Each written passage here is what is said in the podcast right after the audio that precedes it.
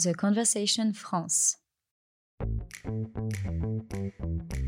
In extenso, des chercheurs et des chercheuses qui décryptent les grands sujets.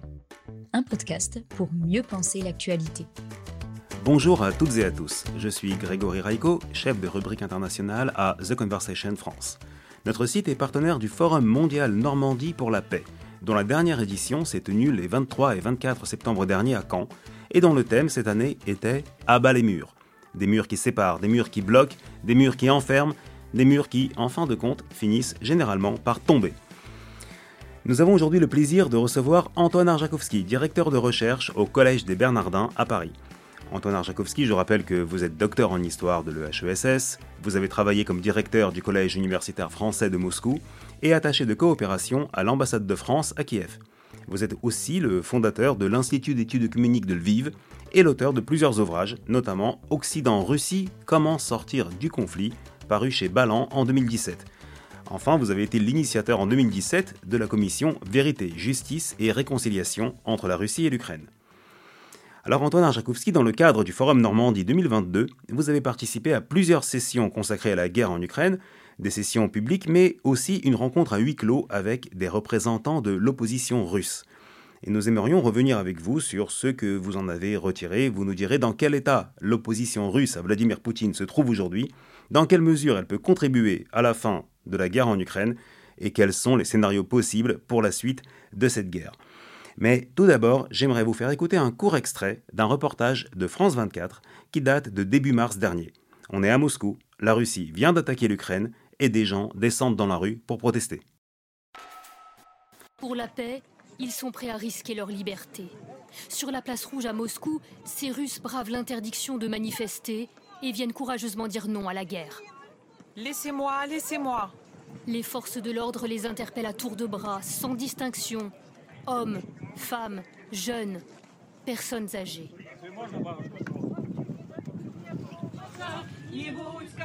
Dans le fourgon de police, les manifestants chantent la résistance. Bonjour à tous, nous sommes dans le quart de police. À la sortie du métro, les policiers sont venus vers moi et m'ont demandé mes papiers. Je ne les avais pas, ils m'ont embarqué. Antoine Jakowski, on l'a entendu dans ce court extrait, les manifestations en Russie contre la guerre en Ukraine ont été sévèrement réprimées. Il y a eu de très nombreuses arrestations.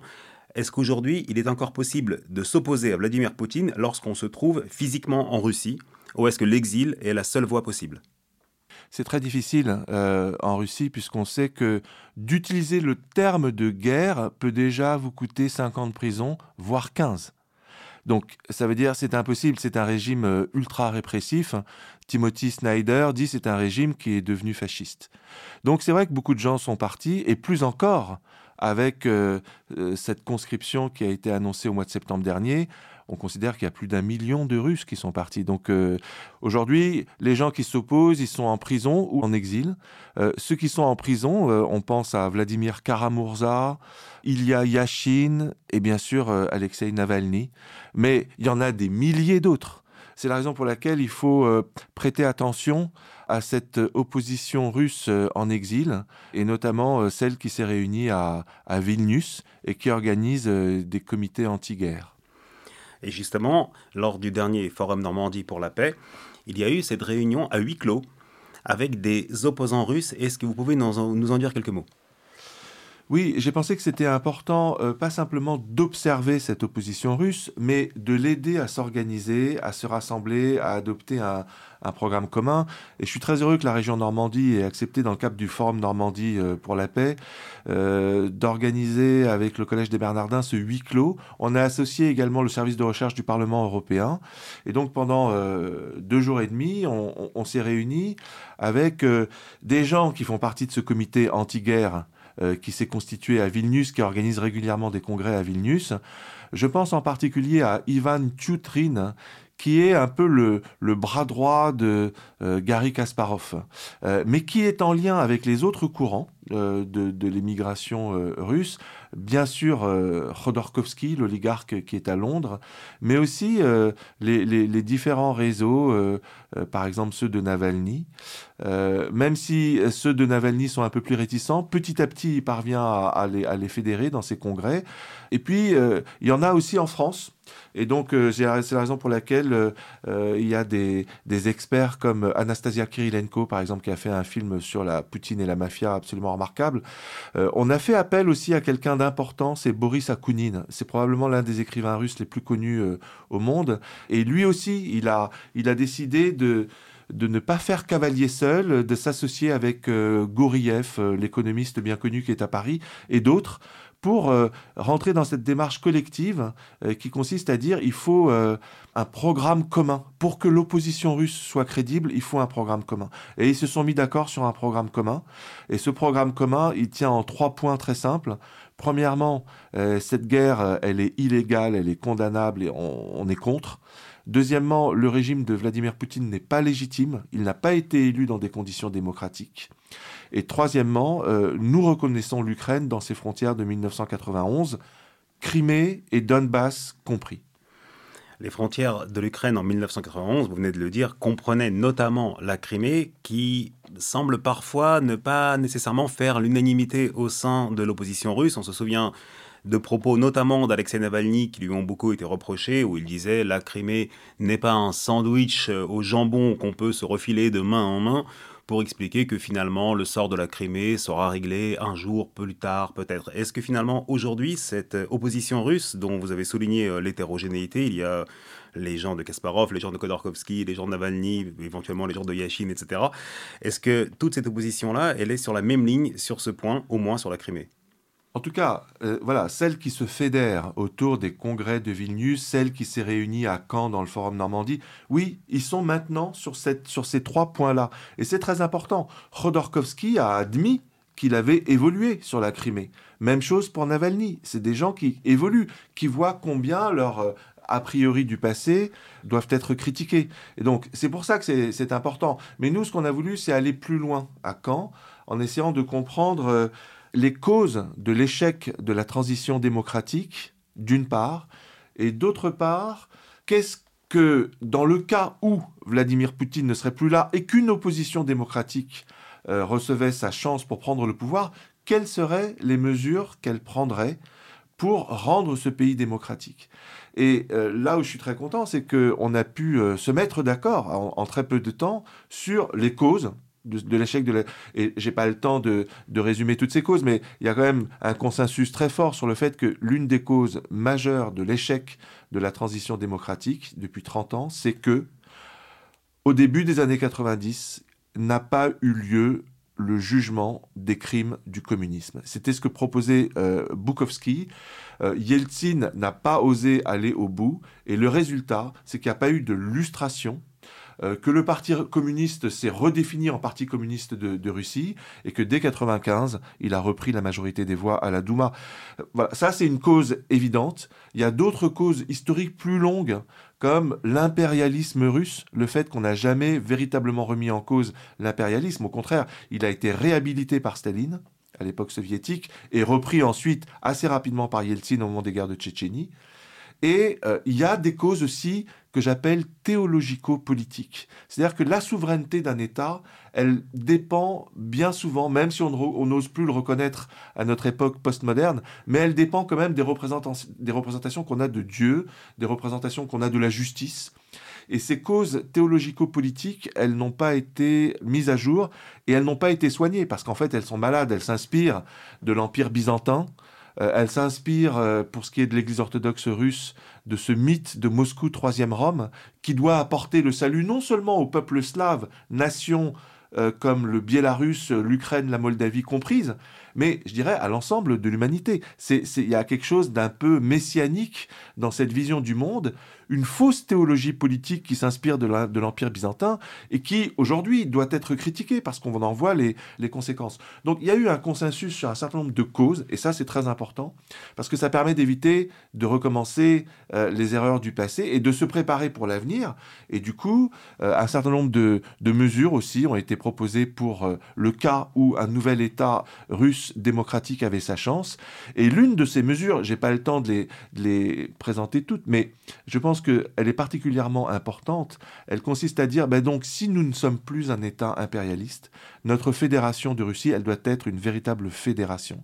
Ça veut dire que, d'accord, le centre est peut-être à Moscou, mais chaque région qui souhaite prendre son indépendance doit pouvoir prendre son indépendance sous forme de, de référendum avec des observateurs internationaux. Et ça veut dire que euh, pour ces démocrates, si euh, demain euh, des républiques du Caucase veulent prendre leur indépendance, elles pourront prendre leur indépendance. Si une république comme le Tatarstan veut prendre son indépendance, il pourra prendre son indépendance. Ça veut dire qu'il y a eu une vraie évolution au sein de l'opposition démocratique russe pour dire on ne répétera pas les erreurs du passé.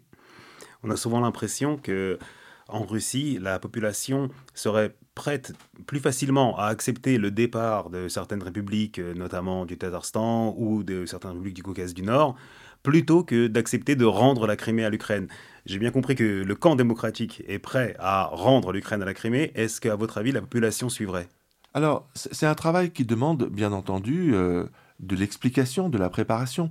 Pour moi, la Crimée, euh, c'est comme l'Algérie pour la France. Il y a encore aujourd'hui beaucoup de gens qui regrettent que euh, l'Algérie euh, soit devenue indépendante. Mais encore une fois, l'occupation russe de la Crimée, elle date d'après la fin de la guerre de Crimée, c'est-à-dire 1854-1856. Avant, il y avait très peu de Russes en Crimée. Euh, et donc, ça veut dire que la Crimée, elle a été véritablement occupée par les Russes. Et du reste, les Russes ont fait du bon travail en Crimée. Le fait que les eaux du Dniepr ont pu être détournées pour aller en Crimée, pour irriguer les sols et permettre à la Crimée d'éviter la grande famine des années 30, c'est un fruit de la colonisation russe. Mais simplement, voilà, c'est une colonisation russe. Et les Ukrainiens étaient là avant les Russes. Et plus avant encore, il y avait les Tatars. Et avant, il y avait encore d'autres populations. On sait que au premier siècle de l'ère chrétienne, il y avait des colonies romaines là-bas. Donc, en réalité, il faut bien comprendre que euh, ça, ça n'a pas été enseigné dans les écoles euh, de Russie. On n'a parlé que de l'Empire euh, euh, et des traités de, Catherine II. On n'a pas du tout euh, connaissance de la présence cosaque extrêmement forte, de la présence ukrainienne forte. Et donc, voilà, ça va pas se faire du jour au lendemain. Mais si on ne l'explique pas, rien ne se fera. Donc, il y a tout un travail à faire, au même titre qu'il y avait un problème entre la France et l'Allemagne après la Deuxième Guerre mondiale, c'était la SAR. Et ça n'a pas été réglé du jour au lendemain. Il a fallu attendre une dizaine d'années afin d'expliquer aux Français, aux Allemands, qu'on allait proposer un référendum d'autodétermination aux Sarrois, ce qu'ils ont fait. Ils ont choisi l'Allemagne, ça a été bien expliqué, on a compris pourquoi. Et comme ça, la, République fédérale allemande a pu se constituer avec la Sarre comme un État démocratique. Donc c'est pas impossible, il faut simplement euh, travailler ensemble avec des juristes, avec des historiens, de façon euh, transdisciplinaire pour rendre cela possible. Et justement, en matière de recherche transdisciplinaire, il y a ce séminaire que vous allez organiser au premier semestre 2023 au Collège des Bernardins. Ça sera un séminaire très riche euh, qui se déroulera, sauf erreur, en six sessions. Il abordera de très nombreux points. Comment l'Ukraine peut gagner cette guerre, comment les pays occidentaux peuvent l'aider, comment elle peut être intégrée à l'Union européenne, comment elle peut être reconstruite? Et qui financera cette reconstruction? Alors malheureusement, nous n'avons pas le temps aujourd'hui de détailler tous ces points, mais j'aimerais vous interroger sur l'un des aspects en particulier qui sera évoqué lors de la cinquième session de ce séminaire, c'est la question de la justice, et notamment de la justice internationale. Et tout d'abord, écoutons brièvement, si vous le voulez bien, ces mots du procureur de la Cour pénale internationale, Karim Khan, peu après l'annonce de l'ouverture d'une enquête de la Cour pénale internationale sur les crimes commis en Ukraine. C'était le 3 mars dernier sur France 24. Les statuts de la Cour sont clairs, vous avez raison. Il y a une responsabilité pénale individuelle concernant l'assistance, l'aide, l'incitation ou la commission des crimes relevant de notre juridiction, ou bien cela peut aller au niveau au-dessus. On parle ici de la responsabilité des chefs civils ou militaires. En ce moment, nous essayons d'y voir plus clair. Et nous allons le faire de manière indépendante et impartiale en examinant les preuves, et nous verrons. S'il y a de fait une, une responsabilité individuelle pénale, nous prendrons les mesures appropriées. Antonin Jakovski, Karim Khan parle de l'éventuelle euh, inculpation des chefs civils russes. Est-ce qu'il est envisageable, selon vous, qu'un jour Vladimir Poutine et d'autres hauts dignitaires russes comparaissent devant la Cour pénale internationale? Oui, pour moi, c'est tout à fait envisageable, au même titre euh, qu'il a été possible de créer, de créer un tribunal pénal international dédié aux crimes euh, qui se sont produits en ex-Yougoslavie. Euh, à partir de 1993-1995, ce tribunal a été mis en place à La Haye et a pu juger des personnalités comme Slobodan Milosevic, Karadzic, Mladic et bien d'autres. Donc si ça a été possible pour l'ex-Yougoslavie, ça doit l'être possible pour la Russie. Simplement, euh, ce qu'il faut bien voir, c'est que euh, il ne faut pas non plus répéter les erreurs du passé. Euh, il faut un, tribunal qui soit capable de juger la Russie pour crime d'agression. c'est comme ça qu'on arrivera justement à aller jusqu'à Vladimir Poutine et pas uniquement à juger ceux qui ont exécuté les ordres de Vladimir Poutine. Ça a été très compliqué pour euh, essayer de montrer que Milosevic était responsable d'un certain nombre de, crimes tels que le crime de génocide, par exemple, etc. Là, en proposant un tribunal ad hoc dédié aux crimes qui ont été causés par la, Russie de Vladimir Poutine et un motif d'inculpation qui est euh, le crime d'agression, alors on pourra juger euh, les dizaines de milliers de cas de, alors là pour le coup de, crimes euh, de guerre, de crimes contre l'humanité. Moi à titre personnel, je pense aussi euh, qu'il faudrait parler de génocide parce qu'il y a une volonté délibérée, on le voit bien, ça a été répété encore très récemment par Dimitri Peskov, le, porte-parole de Vladimir Poutine, que la guerre qui est menée aujourd'hui, c'est pas simplement contre l'État ukrainien, c'est pas simplement qu'il s'agit de dénazifier comme ils le disent, Là, c'est une guerre contre la nation ukrainienne, puisqu'on s'en prend à les infrastructures civiles, et notamment énergétiques, qui se trouvent aujourd'hui en Ukraine. Et donc, c'est la nation ukrainienne qu'on veut faire plier. Et on dit, si vous n'acceptez pas de négocier, sous-entendu d'accepter la présence euh, russe sur 20% de votre territoire, alors cette nation-là va être détruite. Donc il y a véritablement une intention de génocide. Mais je ne vais pas rentrer dans les détails, ça va être des experts qu'on va inviter. Ce qui est important pour moi, c'est qu'on prenne le temps d'en discuter. Le problème souvent dans les médias, c'est qu'on a cinq minutes pour parler d'un sujet. Là, on va prendre le temps pendant tout un semestre de janvier à juin. Et au mois de juin, on va faire une journée d'études le 17 juin, où là, on va inviter le grand public pour dire, voilà, les meilleurs experts ont travaillé sur ce sujet de comment soutenir l'Ukraine et comment reconstruire la paix. Voilà le fruit de nos conclusions. On considère qu'il euh, y a des blocages en France plus qu'ailleurs pour soutenir l'Ukraine et pour construire la paix, liés à notre propre histoire impériale et coloniale. On veut les dépasser parce qu'on voit bien que le peuple français, par contre, soutient l'Ukraine et veut la paix en Europe. Euh, voilà comment on peut débloquer tous ces problèmes qui existent. Voilà comment on peut faire la lumière sur la vérité malgré notre conscience postmoderne, et ça c'est un des problèmes. Si en France, par exemple, on n'a pas reconnu le Golodomor jusqu'à présent comme un crime contre l'humanité, comme l'a fait le Parlement européen, ou le Vatican, euh, c'est parce qu'on ne veut plus adopter de loi mémorielle, euh, à cause d'une mentalité historiographique présentiste voilà, et qui déconnecte l'éthique de l'historique. Ça, c'est quelque chose qui pose un problème sur lequel on veut revenir, sur lequel on veut travailler, d'où l'intérêt de ce séminaire qu'on fait aussi en, partenariat avec des institutions prestigieuses comme l'Institut Open Diplomacy et bien d'autres. Alors une dernière question, vous avez dit tout à l'heure que dans le constat des raisons pour lesquelles la démocratie n'a pas réussi à s'implanter durablement en Russie dans les années 90, l'une des raisons c'était qu'il n'y avait pas eu de lustration du Parti communiste. Est-ce que après une éventuelle chute de Vladimir Poutine, il faudrait une lustration de Russie unie? Oui, il faudra une euh, lustration du parti euh, de Vladimir Poutine, euh, bien entendu. Simplement, il, faudra tenir compte de l'expérience des pays d'Europe centrale qui ont réalisé ces lustrations. Il faudra tenir compte également de la Commission de Venise, du Conseil de l'Europe, qui a des recommandations très précises aussi sur comment on peut faire une lustration, combien de temps elle doit durer, quelles couches de la population doivent être concernées. Mais je dirais, il ne faudra pas s'arrêter là. Il faudra travailler les problèmes de fond. En France, après la Deuxième Guerre mondiale, il y a eu une lustration. Mais plus important encore, il y a eu un travail de vérité qui a été fait sur quelle est notre histoire à nous Français et à eux Allemands et réciproquement. On a écrit un manuel de regard croisé sur l'histoire, le manuel franco-allemand, qui nous a permis de sortir de cette fausse mythologie comme quoi nous, Français, nous étions les uniques héritiers euh, de Charlemagne, et les Allemands pensaient pareil. C'est sur ces questions de fond qu'il faut travailler, sur les questions historiographiques, sur la question de la science politique. Sommes-nous bien sûr que notre droit positif soit le meilleur droit capable d'assurer une justice à long terme pour nos démocraties, c'est un travail sur lequel il faut travailler dès maintenant. Sur la question de la reconstruction de, l'Ukraine, c'est pareil. Comment se fait-il que la France, pour l'instant, soit si peu euh, présente en termes d'investissement. Euh, il y a des questions de fond qu'on va régler et qu'on va essayer de, proposer euh, aux élites pour qu'elles-mêmes travaillent de façon européenne, et notamment avec les pays d'Europe centrale et orientale, pour non seulement reconstruire l'Ukraine, mais aussi soutenir l'opposition russe et créer un espace de vérité, de justice et de paix en Europe. Merci beaucoup, Anton Arjakovski, pour ces réponses très riches. Je rappelle que le Collège des Bernardins organise, sous votre férule, lors du premier semestre 2023, un séminaire de recherche en association avec l'Institut chrétien d'Orient, l'Institut Open Diplomatie et le réseau Ukraine. Un séminaire qui se déploiera en cinq séances de séminaire et une journée d'études conclusives en juin.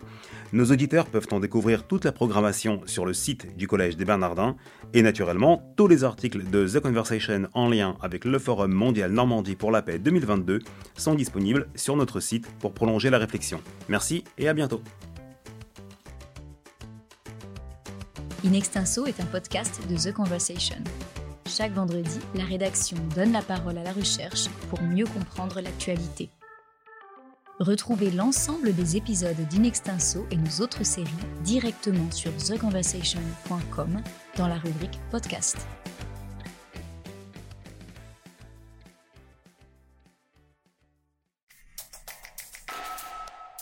The Conversation France